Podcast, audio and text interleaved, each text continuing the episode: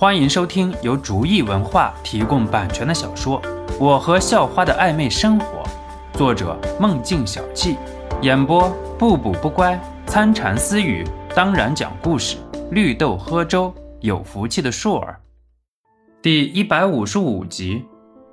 啊啊！你别过来啊啊！有没有人管呢？教官，你的手下打人了！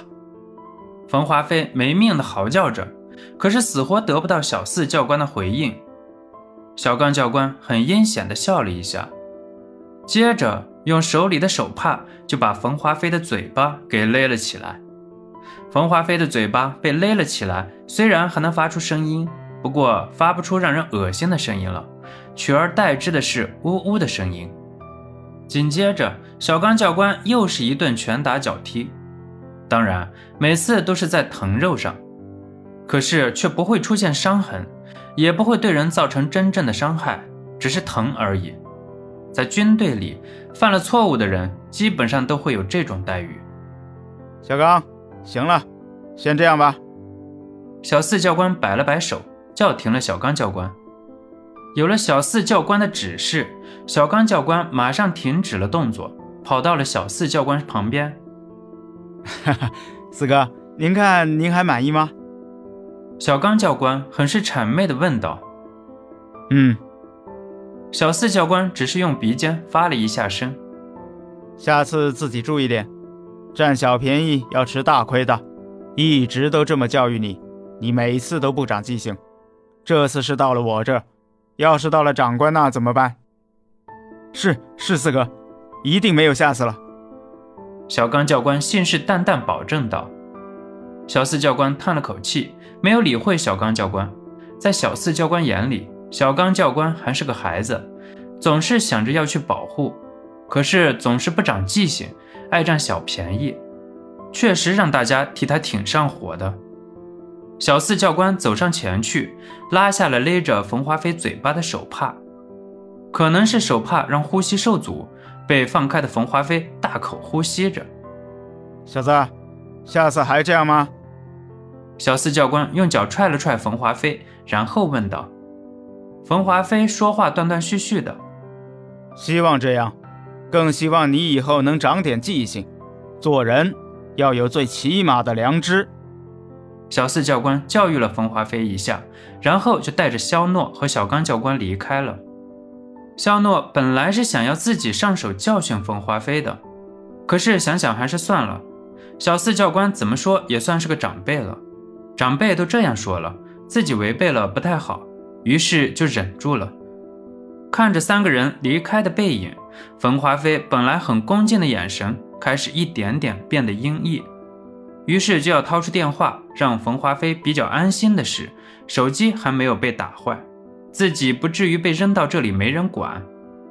肖诺感觉到背后有一点杀气，便想回头看看，不过小四教官却是率先回头了。对了，你要是心里有什么不服气的话，明天可以找我们的长官。当然，你也可以纠结人手，明天早上堵我们。小四教官说道。呃呃，不敢，今天能受到教官的教育。感觉之前的生命都白活了。冯华飞阴翳的眼神直接变得又是很恭敬。不过看到小四教官正盯着自己手上的手机，便马上解释道：“我我打电话找人来接我，我是今晚自己喝酒喝多了。”冯华飞陪笑道。小四教官没说什么，只是转身离开了。大爷的！不就是个臭当兵的？你等着点，我让你好看！冯华飞脸已经阴沉的快要滴出水了。小四教官没听到，不过肖诺却是听到了。更实话的是，肖诺用精神力感知到了。教官，他好像还在骂你。肖诺低声跟教官说道：“嗯，我知道。”教官只是轻轻回应道。教官的态度让肖诺搞不懂，只能默默跟着向前走去。哈哈哈，心里感觉不舒服了。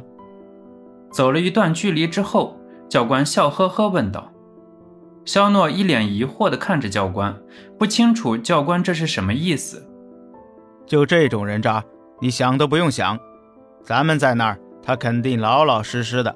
咱只要一走，他什么玩意儿都出来了。你要是真的因为他骂你，你就生气的话，那你真的能被活活气死。教官解释道。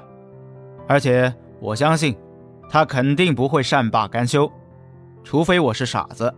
要么我才不信他只是找人接他。那你们不会有事吗？肖诺很担心地问道。哈哈哈，我们是干啥的？教官微微一笑。呃，肖诺也是笑了一下。不得不说啊，这位教官的身手也是很不错的呀。肖诺夸奖道。小刚的身手在队伍里是不错的，连长官都觉得很好。教官夸奖道：“不过嘛。”教官话锋一转，却是半说半藏道：“小四教官的话语声落下之后，却突然很寂静了，因为喝酒就很晚了，又出了冯华飞这么一档子事情，所以路上已经基本没人了。而且小四教官的话，显然肖诺没有想要接下去的意思。”本集播讲完毕。感谢您的收听，喜欢请点击订阅加关注，下集更精彩。